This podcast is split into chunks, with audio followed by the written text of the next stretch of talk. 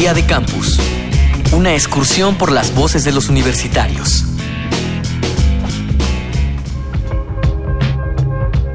Debates, mesas de diálogo, negociaciones. Todos consideramos que las palabras pueden evitarnos encuentros desagradables con las personas con las que entramos en algún desacuerdo. Sin embargo, también hay que delimitar el modo en el que estas conversaciones deben llevarse, e incluso implementar estrategias distintas no para disolver los conflictos, sino para evitarlos. ¿Tú cómo crees que se debe resolver la violencia?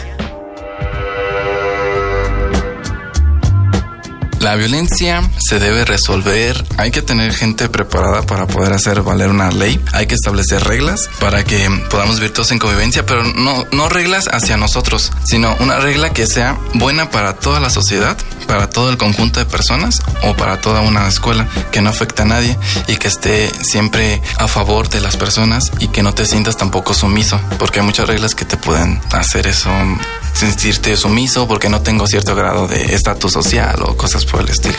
Otra, en tu casa platicar con tus hijos, que no está bien pegarle a la otra persona, mejor ve y dile a alguien, no, no apliques el no te dejes, sino que simplemente dile a, a, una autoridad que no, que no te parece correcto y hay que hablar. Dialogando hay que resolver las cosas, no a golpes ni pues violentamente. Soy César Getsemani Mora Zamudio, estudiante de la licenciatura en Filosofía de la Universidad de Guanajuato. Bueno, yo pienso que esto es un trabajo de todos. Es como, quizás es una utopía que resolver la violencia porque siempre va a haber personas discutiendo o con diferentes puntos de vista, pero creo que si trabajamos como en, tolerar más a las demás personas, en, en hacernos mejor a nosotros mismos, podemos quizás crear un mundo mejor. Hola, mi nombre es Valentina Roberto, yo estudio en la Universidad del Norte, voy en tercer semestre de Ingeniería Industrial. Arturo Alvarado, profesor investigador del Centro de Estudios Sociológicos términos de prevención de violencia, cualquier programa de prevención debe incluir muchos actores y de tener temas de entrada. El tema, digamos, interpersonal, el tema social, el tema del autocuidado también son como tres temas importantes para entender los distintos elementos de prevención de la violencia, desde la violencia interpersonal, la interpersonal y la colectiva, ¿no?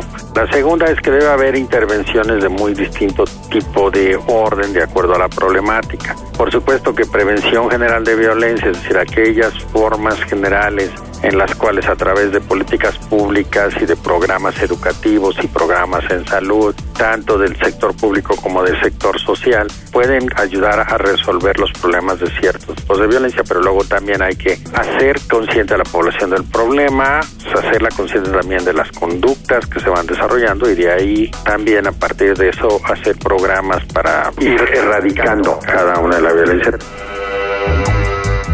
La violencia debe resolverse a través del diálogo y también a través de ayuda cuando alguna persona no puede contener su violencia o no puede evitar recurrir a los golpes cuando necesita que alguien entienda su punto. Hola, me llamo Astrid García, tengo 21 años, voy en el noveno semestre de producción audiovisual en la UNAM. Los gobiernos siento que es la parte principal en la que la violencia la pueden erradicar porque siento que si un trabajo es muy bien remunerado, muy bien este, gratificado, siento que en ese aspecto la violencia podría disminuir, pues no habría por qué tener violencia para poder subsistir este, en la vida. Mi nombre es Julio César Martínez Nava. Yo estudio la licenciatura en aduanas aquí en la Universidad Andina del Cusco. Tengo 20 años.